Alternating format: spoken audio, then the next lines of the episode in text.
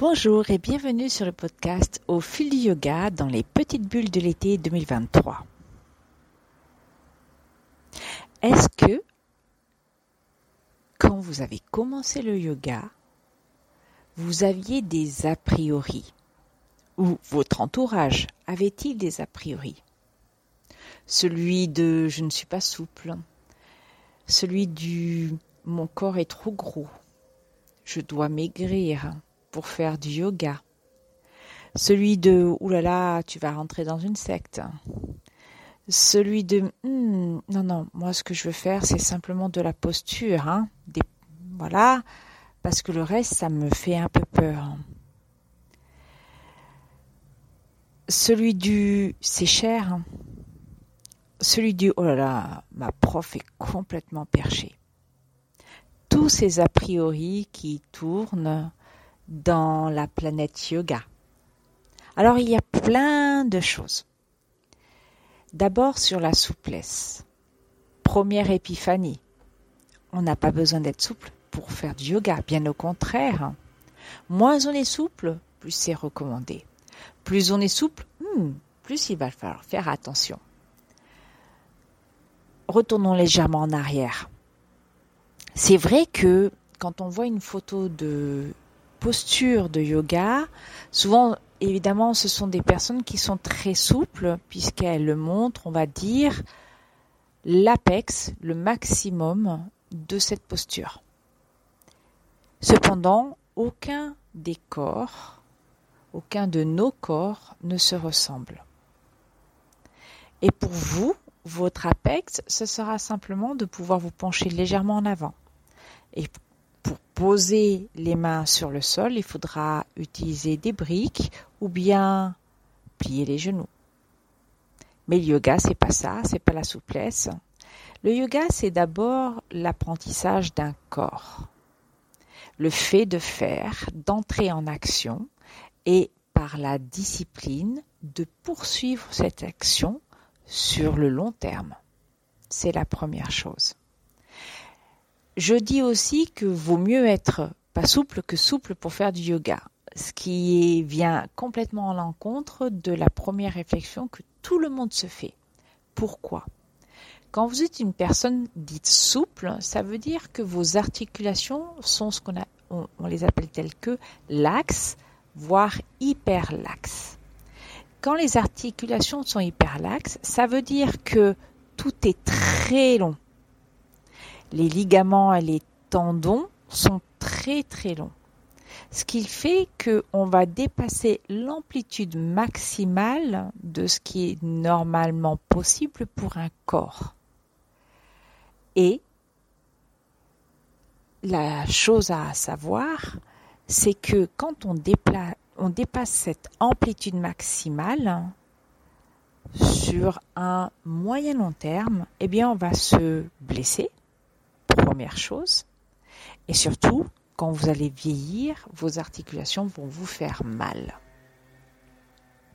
L'hyperlaxité est classée aussi dans les inflammations.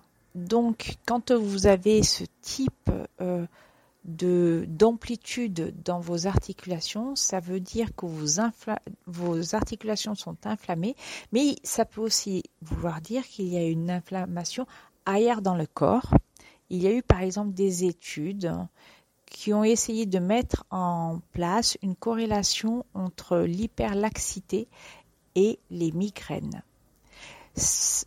Rien n'a été strictement prouvé, les études sont encore en cours.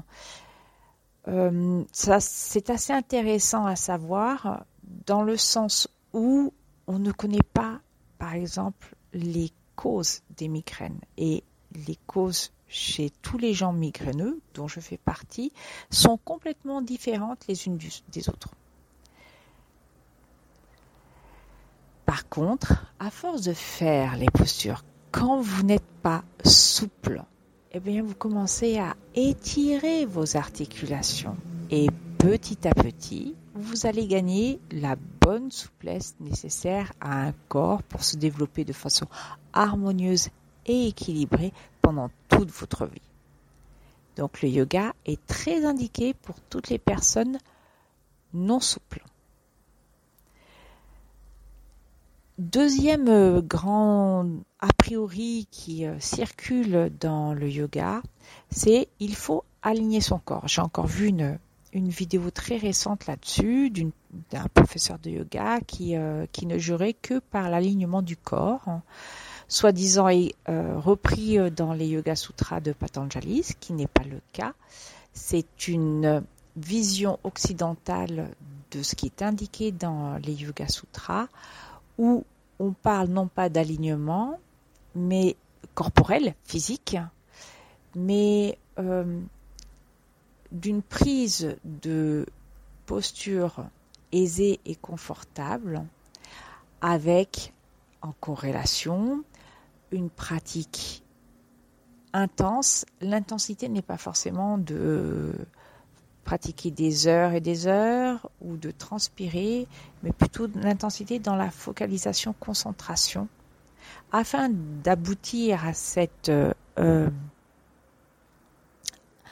à cette fin de la fragmentation d'abord dans les idées du mental, ça c'est une des premières euh, définitions du yoga, mais aussi en fait de recréer cette unité entre le mental et le corps, qui sont très souvent deux choses différentes. Dans la théorie des corps telle qu'elle existe euh, en yoga, avec ce qu'on appelle la théorie des koshas, en fait, la partie, le, le kosha physique, matériel, grossier, n'est qu'un élément parmi d'autres.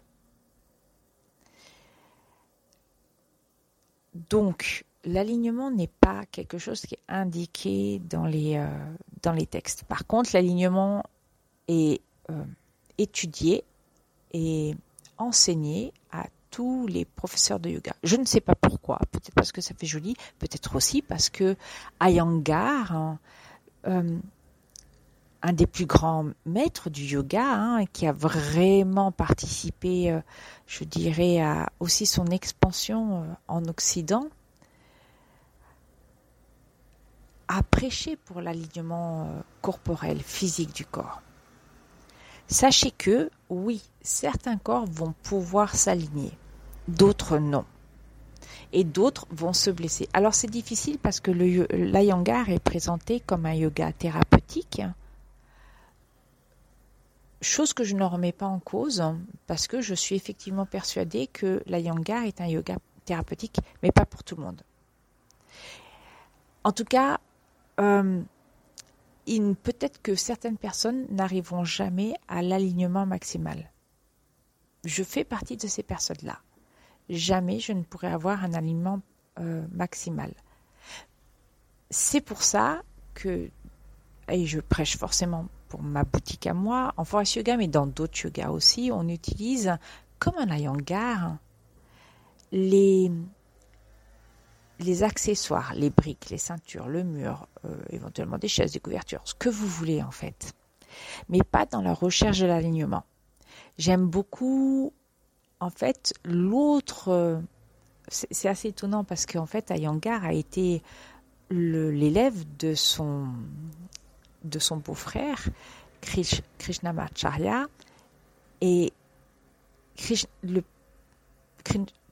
Krishnamacharya est le père de Desikachar.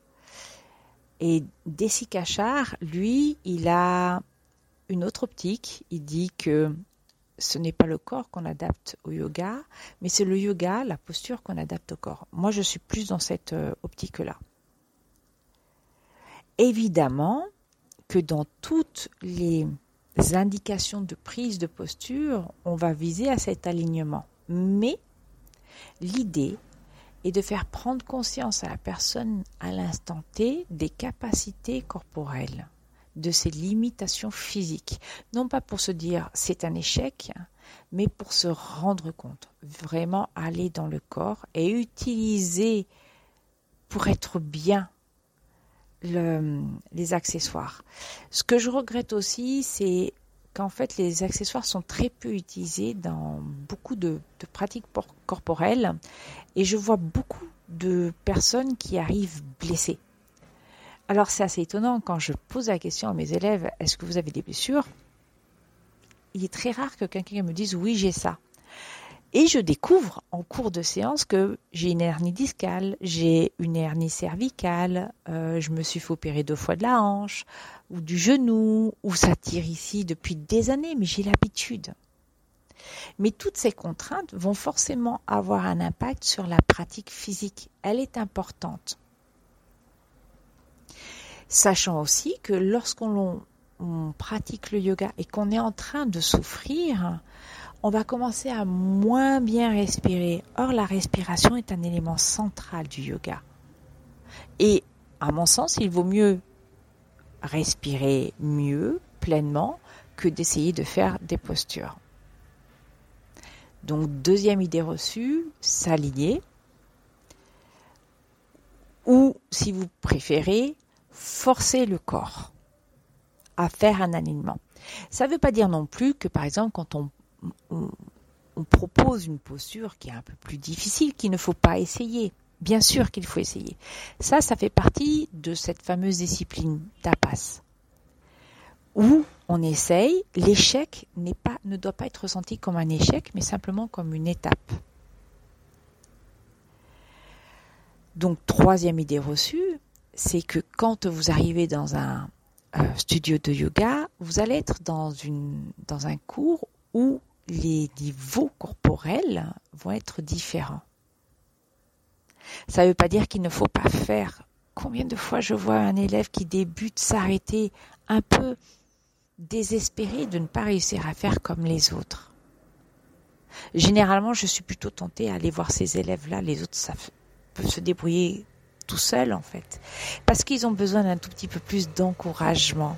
Juste pour comprendre justement que ce n'est pas un échec parce qu'on vit avec cette idée, quand on rentre dans le studio, on arrive avec cette idée préconçue euh, du yoga. Quatrième idée, la spiritualité.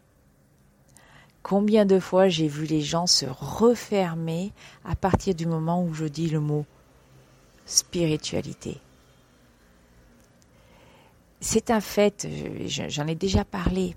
On est dans une république laïque ce qui veut dire que nous avons une certaine pudeur, voire une, certaine réticence à aborder les questions de la spiritualité.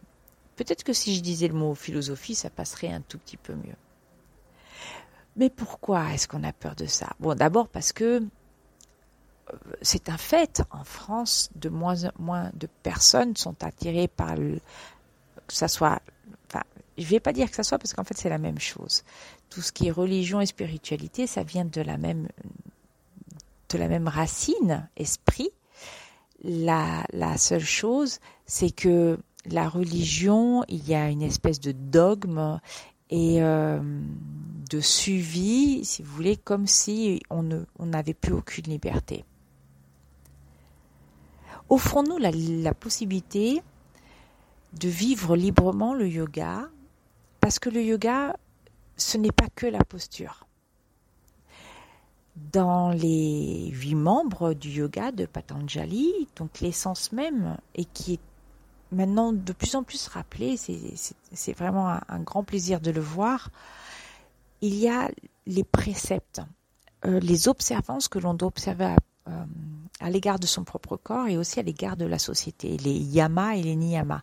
Ça constitue une espèce d'éthique l'éthique du yoga. Alors il y en a, il y a un des termes que vous connaissez parce qu'il est mis à toutes les sauces, c'est Ahimsa, la non-violence, qui est extrêmement important. Mais il y en a beaucoup d'autres. Il y en a un, c'est appareil gras. C'est le fait de euh, de la non-possessivité. Alors, c'est aussi bien la possessivité d'un bien matériel qu'en fait aussi de ne pas vouloir posséder ne serait-ce qu'une idée. Pourquoi? Parce que le fait de posséder une idée, ça conduit à mettre en avant l'ego, mais aussi ça va créer une certaine euh, souffrance. Le yoga fait partie de ces spiritualités dont l'objectif est de cesser la souffrance, ainsi que de gommer, alors, de pas d'annihiler l'ego, pas de gommer l'ego, mais de laisser réémerger quelque chose qui est beaucoup plus grand, qui s'appelle le soi. La question du soi, elle est compliquée. je pense qu'on arrive à avoir une idée un peu assez, nébuleuse de ce que, de ce concept du soi. Déjà de le dégager de l'idée du moi, euh, même si ils sont quand même relativement proches l'un de l'autre. Et euh, ce, soi va être suffisamment fort pour effectivement vous tirer en dehors de, ce qu'on appelle le cycle des, euh, souffrances, donc des renaissances, euh, et du samsara, le cycle du samsara, et pas du karma, qui est un peu différent. Tiens, bah, cinquième idée reçue, le karma. Le karma, c'est vrai, c'est joli de dire que mon action va avoir une conséquence. Et que donc, pour avoir une conséquence heureuse, il faut avoir une action heureuse, positive, bénéfique. Ce qui devrait nous conduire à ne pas avoir, ne pas dire, puisque ça fait partie de l'action, donc de parole, d'action physique, d'action émotionnelle, psychologique, négative. Pourquoi? Parce que ça nous, ça nous entraînerait dans un cycle en fait où on ne ce qu'on vit, bah, c'est parce que c'est une répercussion de ce qui a été fait précédemment. Donc c'est une certaine recherche effectivement d'une amélioration de, de la vie, de la façon dont on agit. Mais c'est pas tout à fait ça non plus. euh, c'est pas tout à fait ça non plus. Euh, l'idée, c'est plutôt de réaliser ce que l'on fait vraiment. C'est-à-dire, à chaque fois, on nous invite à revenir dans l'instant présent. Toujours, en fait. Votre pratique corporelle, c'est pour être à l'instant présent, pas dans une projection du futur ou du passé, mais juste là. Qu'est-ce que je suis capable de faire là? Ah, j'ai dit ça, mais tu as vu ce que ça déclenche.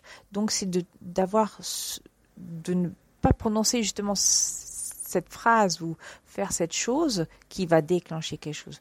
Être là, vraiment savoir en conscience ce que l'on fait. Donc la spiritualité hérisse, c'est dommage hein, parce que ça libère un certain potentiel euh, et ça travaille au niveau des croyances. Parce qu'on est le produit d'une société d'une éducation reçue, nous sommes euh, pétris de croyances, justement.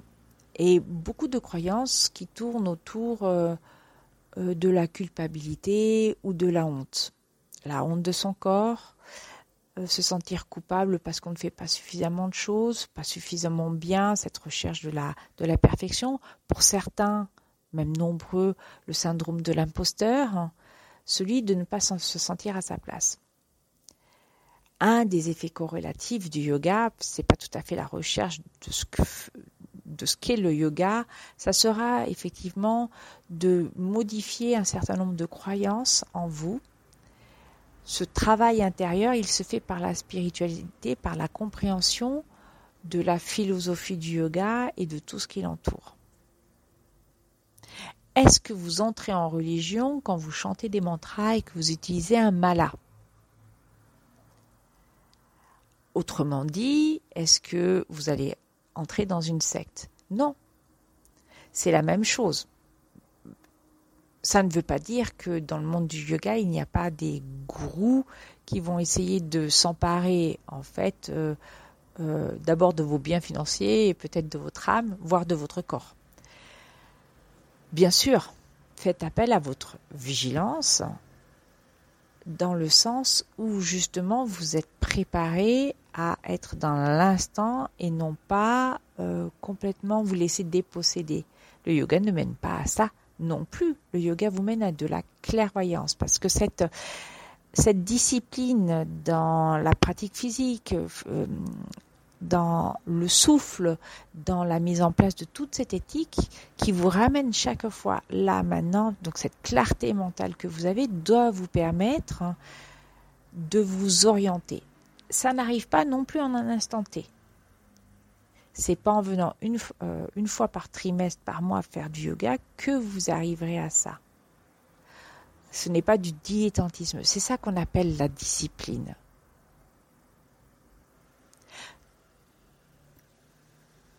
Mais aussi, ça veut dire savoir lâcher prise.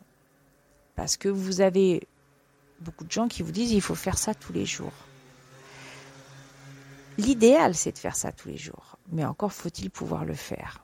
Et donc, quand vous ne le faites pas, c'est aussi pouvoir lâcher par rapport à ça et ne pas se sentir coupable. Pourquoi?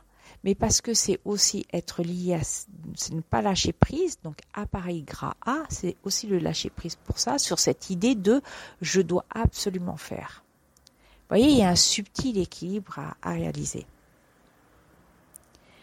Donc on ne, on ne, rentre pas systématiquement dans une secte euh, lorsque l'on pousse les portes euh, d'un studio de yoga ou quand on prend un cours avec un élève ou même euh, avec un professeur ou, ou, même sur, sur, sur YouTube par exemple ou, ou autre. L'idée c'est plutôt c'est pas tant d'ailleurs dans les cours euh, corporels, puisque il n'est quasiment jamais fait référence à quoi que ce soit de la philosophie, mais c'est plutôt dans tout ce qui va tourner autour hein, et de ce gloubi-boulga euh, New Age qui existe, où on vous parle du nerf vagal, je vous renvoie à deux épisodes en arrière, euh, de l'alignement de vos chakras, etc. On fait appel à des en fait, on fait appel à des espèces de peurs, d'interrogation des personnes euh, pour les centrer sur un truc euh, qui est un arrangement, c'est ce que j'appelle le gloubi-boulga, qui va bien dans le sens. Euh, bon, très honnêtement, si pour une quelconque raison on vous dit que vos chakras ne sont pas alignés, sachez que les chakras c'est pas du tout physique. Donc quand on voit un corps, on dit ah ton chakra est pas aligné, c'est pipotin ce sont des, euh, des centres énergétiques. Et vous n'êtes pas obligé de croire au chakra. L'idée, c'est plutôt parce que ça fait partie de la relation à la spiritualité, même au départ, vous allez avoir de graves difficultés à vous sentir relié à un quelconque chakra. L'idée, ça sera plutôt de peigner votre euh, pratique avec l'énergie. Et vous pouvez donner à toute manifestation qui se produit dans votre corps ou autour de vous le mot énergie. Et vous allez voir que quand vous discutez avec d'autres personnes, les, euh, définitions diffèrent. Mais déjà, si vous sortez d'un cours de yoga, simplement postural, en vous sentant requinqué, de quelque façon que ce soit, c'est déjà de l'énergie et progressivement en explorant, et vous voyez, il y a toujours cette exploration, en explorant, vous allez donner peut-être une autre coloration, sans pour autant dire qu'il s'agit de chakra. Le chakra relève des tantras du yoga. Et euh, a été euh, très malmené par euh, tout ce qu'on appelle le New Age en fait. N'oubliez pas cette clarté mentale pour savoir discriminer. Avant les Yoga Sutras de Patanjali, il y a un darshana qui s'appelle le Sankhya. C'est un, c'est un texte essentiel. Sankhya, ça veut dire compter, discriminer, énumérer. C'est quoi? C'est se rendre compte de tout ce qui existe chez nous et qui vont faire que cette coordination nous conduit vers une certaine chose. C'est comme un peu, en fait, si vous voulez, des, causes qui se qui s'unissent pour créer une conséquence. Tiens, le karma. C'est se rendre compte de ce mouvement-là, discriminer, prendre le temps de se poser. On peut être séduit par des thèses qui en fait n'auront aucun fondement scientifique si vous êtes rationnel.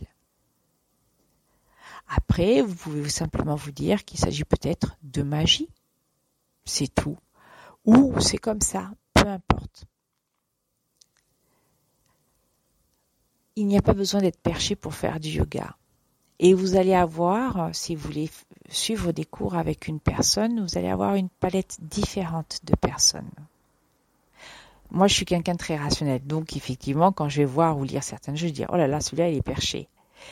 Mais, parce que ça ne me correspond pas à moi, je vais correspondre en tant que prof euh, à certains élèves et pas à d'autres. Et c'est comme ça, c'est le fait de d'évoluer, d'essayer, de s'ouvrir aussi à l'expérience qui vont permettre de savoir dans quelle direction vous allez vous diriger et vous allez trouver des connexions, des rencontres. Je voulais aussi dire quelque chose sur euh, la partie secte. Euh, on, dit aussi secte quand euh, il y a des rassemblements de personnes, ce qu'on appelle la sangha, la communauté. La sangha, c'est quoi? C'est le fait de pouvoir trouver une espèce de refuge, en tout cas dans le bouddhisme par exemple c'est ça, ou un endroit où vous vous sentez en sécurité. Alors c'est difficile à créer quand vous fréquentez qu'une seule fois par semaine un studio yoga. Mais parfois, vous avez, vous sentez qu'il y a une certaine connexion avec les autres élèves, commencez à vous libérer, à discuter, à vous montrer tel que, à pas être dans le dans le dur, à essayer de faire parfaitement la posture, mais à relâcher les traits, à faire la grimace, à, dire des choses. Et là, vous allez sentir que vous êtes entouré et que justement, bah peut-être, enfin, c'est pas l'objectif, hein, mais peut-être que des larmes seront versées et il n'y aura pas de jugement autour, bien au contraire, vous aurez un certain espace qui est le vôtre pour être, pour être ce que vous avez envie d'être à ce moment-là. Cette communauté, moi, je la trouve magnifique. Hein. Euh, ma communauté, elle n'est pas. J'en ai une partie qui est en France, ici à Marseille. J'en ai une partie qui est un peu euh, à droite, à gauche en France. Et puis j'ai beaucoup aussi à l'étranger. Et euh, je trouve ça fantastique hein, de communiquer avec les gens. Ça devient des amis. C'est ça aussi, là, cette communauté-là. Une espèce de deuxième famille.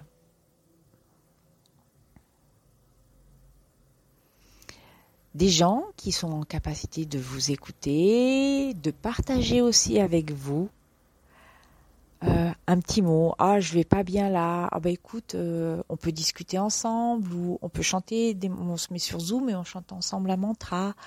Ou hier j'ai une amie qui m'a envoyé euh, la photo de son nouveau compagnon, alors qu'on se connaît pas physiquement. Vous voyez, c'est et ça fait plaisir, ça fait plaisir de voir les autres heureux. Donc la communauté, elle est, elle est super, elle est super importante.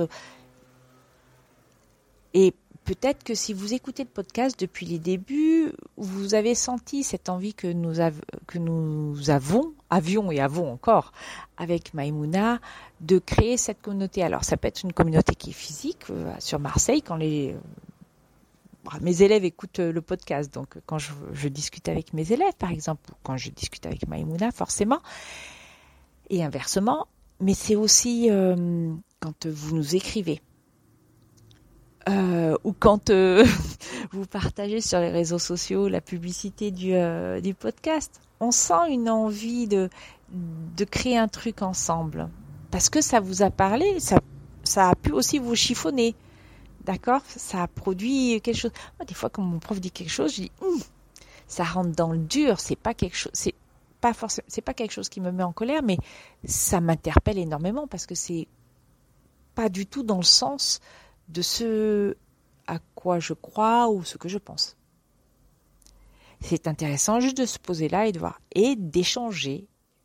Voilà, d'échanger et de sentir le soutien. Ça, c'est extraordinaire parce que c'est un peu moins du yoga, d'accord? Mais cette communauté qui se crée ensuite, c'est celle qui va vous permettre d'explorer.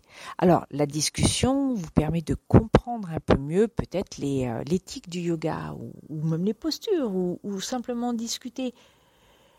Et puis aussi de se sentir supporté. Euh, c'est important, surtout quand on ne va pas bien, pour X ou Y raison, et qu'on n'aille pas bien sur une longue période ou sur une toute petite période. C'est juste ce petit truc qui vous pousse. Voilà, c'est tout ça euh, qui fait la beauté du yoga et malheureusement euh, c'est aussi les a priori du yoga. Je pense parce que il y a pas une bonne publicité qui est faite par rapport à ça, parce qu'on est tous aussi pris euh, par nos propres frustrations, nos propres interrogations, nos colères aussi. Et puis euh, parce qu'il y a des choses qui se vendent pas bien, parce que il faut plaire aux gens, pas plaire, parce que on a on a honte de nos corps. Je pense à cette histoire de souplesse, de de se mettre euh, euh, montrer ses pieds, montrer ses mollets. pour les filles, se mettre en brassière parce que bah si on se met en brassière, bah on voit le ventre sortir, mais il fait chaud des fois, c'est difficile. T-shirt, c'est bon, voilà, c'est pas c'est pas forcément commode cette idée de honte, elle existe dans le yoga. On y reviendra un jour, on en reparlera. De se sentir décomplexé par rapport, pas complètement lâcher tout, hein. Attention. Parce qu'il y a une éthique aussi. Mais de, de voir, par exemple, son corps de façon différente. Sur ces bonnes paroles, je vous laisse. Merci encore je ne sais même plus comment vous le dire. Euh, il y a une explosion du nombre d'auditeurs du, euh, podcast euh, depuis quelques semaines. C'est pour moi inimaginable. Je suis fière, mais vous ne pouvez pas savoir à quel point je suis heureuse. parce que je me dis, tiens, ça parle. Hein il faut une certaine discipline. En fait, je suis en train de mettre en application tout ce que, voilà, avec, avec attention. Aussi tous ces moments de doute et de honte aussi. Donc, le podcast fait partie de mon chemin de yoga. Vous voyez, c'est un, un des outils, un des éléments très intéressants. Mais en tout cas, voilà, le nombre d'auditeurs euh, explose et bah, je vous en remercie beaucoup parce que ça veut dire que vous êtes fidèles, que vous partagez autour de vous et rien que ça, c'est top. Ça fait partie, vous faites partie euh, de ma communauté. Passez une super journée.